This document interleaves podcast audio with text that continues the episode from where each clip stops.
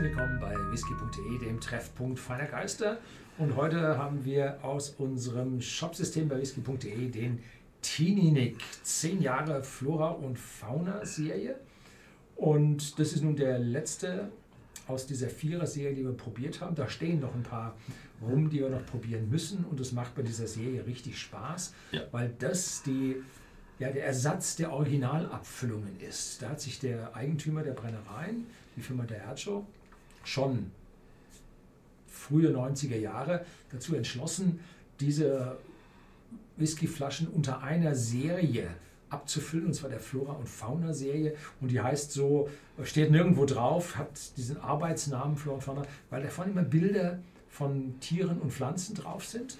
Und hier haben wir jetzt äh, Porpoise haben wir da drauf. Das habe ich nachschlagen müssen, das habe ich nicht gewusst. Das sind Tümmler. Und Zümmler ist was ähnliches wie ein Delfin, oder? äh, ja, so was ähnliches wie ein Delfin, ein kleiner.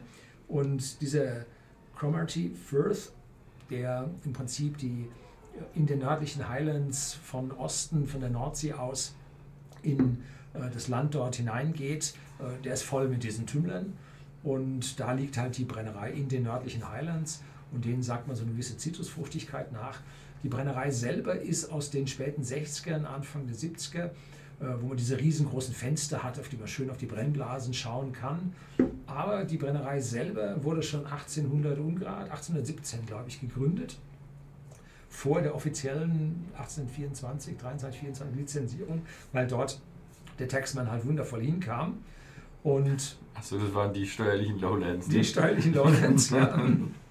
Und äh, diese Brennerei hat man dann, weil der Whisky halt für die Blended Whisky Industrie so wichtig und verlangt war, dann äh, ersetzt äh, durch eine neue Brennerei halt in dem üblichen Stil. Und die kann also richtig viel produzieren und tut es auch für die Blended Whisky Industrie, weil sie halt diesen nördlichen Island-Charakter dann in die Blended Whiskys mit reinbringen kann. Mhm. Weil du was vergessen, 43 Volumenprozente, Preis hast du gesagt. Äh, jo, dann probieren wir mal. Ich glaube, ich bin theoretisch dran vorbeigefahren, aber der hängt ein bisschen, ist ein bisschen ab von der, der Mainstraße. Äh, man kann sie von der Straße aus sehen. Ja. Äh, früher war da ein großer äh, grüner Rasen davor. Ich weiß nicht, ob er noch da ist. Nördlichen Highlands habe ich Aber so lange ich, nicht mehr besucht. als ich in die nördlichen Highlands gefahren bin, war es halt äh, Oktober und im Oktober ist halt, ich bin um vier oder so hochgefahren und das ist dunkel. Vier ist es in den nördlichen Highlands einfach so wie bei uns halt Acht. zwölf. Ja.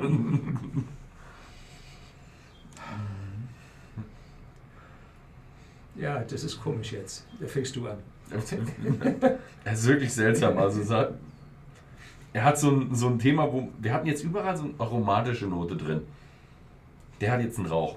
Also das sage ich, ist jetzt ein Rauch. Ja, genau. Darum habe ich es weitergegeben, weil diesen Rauch habe ich jetzt äh, gesagt, äh, spielt mir da jetzt hier irgendwas einen Streich Ja. oder so. Also Ne? der, ist, der fühlt sich komisch an. Ist aber nicht viel Rauch, ganz wenig.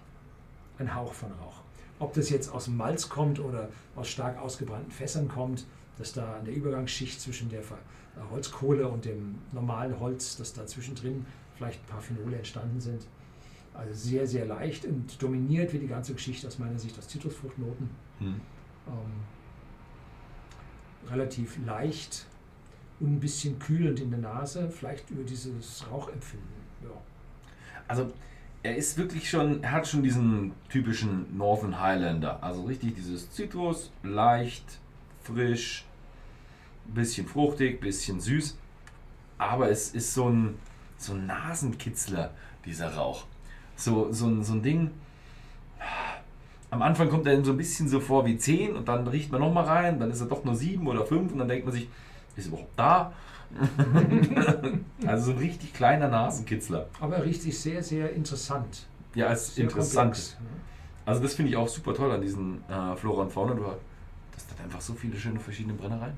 Jo. So, cheers. Tschüss.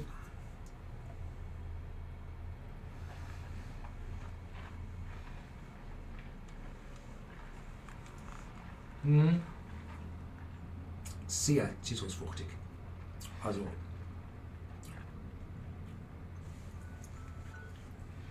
Mhm. und im Abgang trockener werden und zwischendrin ja saftig. Saftig mit einer Süße. Mhm. Mm. Also habe ich dir keine Kamera gegeben. Mm. Also, es ist schön süß, aber die Süße ist ein bisschen komisch. Also für mich ist die Süße so exponierte Süße. Ich will es gar nicht so viel sagen, weil ich finde ihn super interessant. Aber es ist ein bisschen so eine, eine Süßstoffsüße. Ich kenne das nicht, Süßstoff.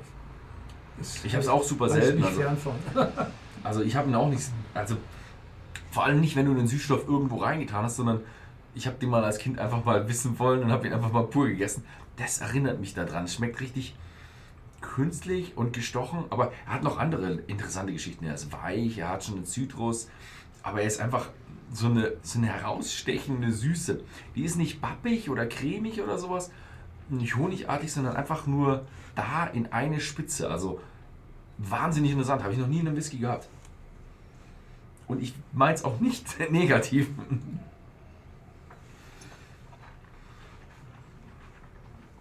Obwohl die Erfahrung damals mit, dem, mit der Süßstofftablette war schon negativ. Nee, schön saftig, juicy. Geht was. Auch klasse Ja, Ding. Ein ganz typischer aus den nördlichen Highlands mit dieser Zitrusnote drin und ein bisschen komplexer mit dem Rauch. Schauen Sie uns im Shopsystem nach. Hm. 54,90 derzeit bei whisky.de Hm? und du machst den ab. Ja. Die Absage. Vielen Dank fürs Zusehen und bis zum nächsten Mal.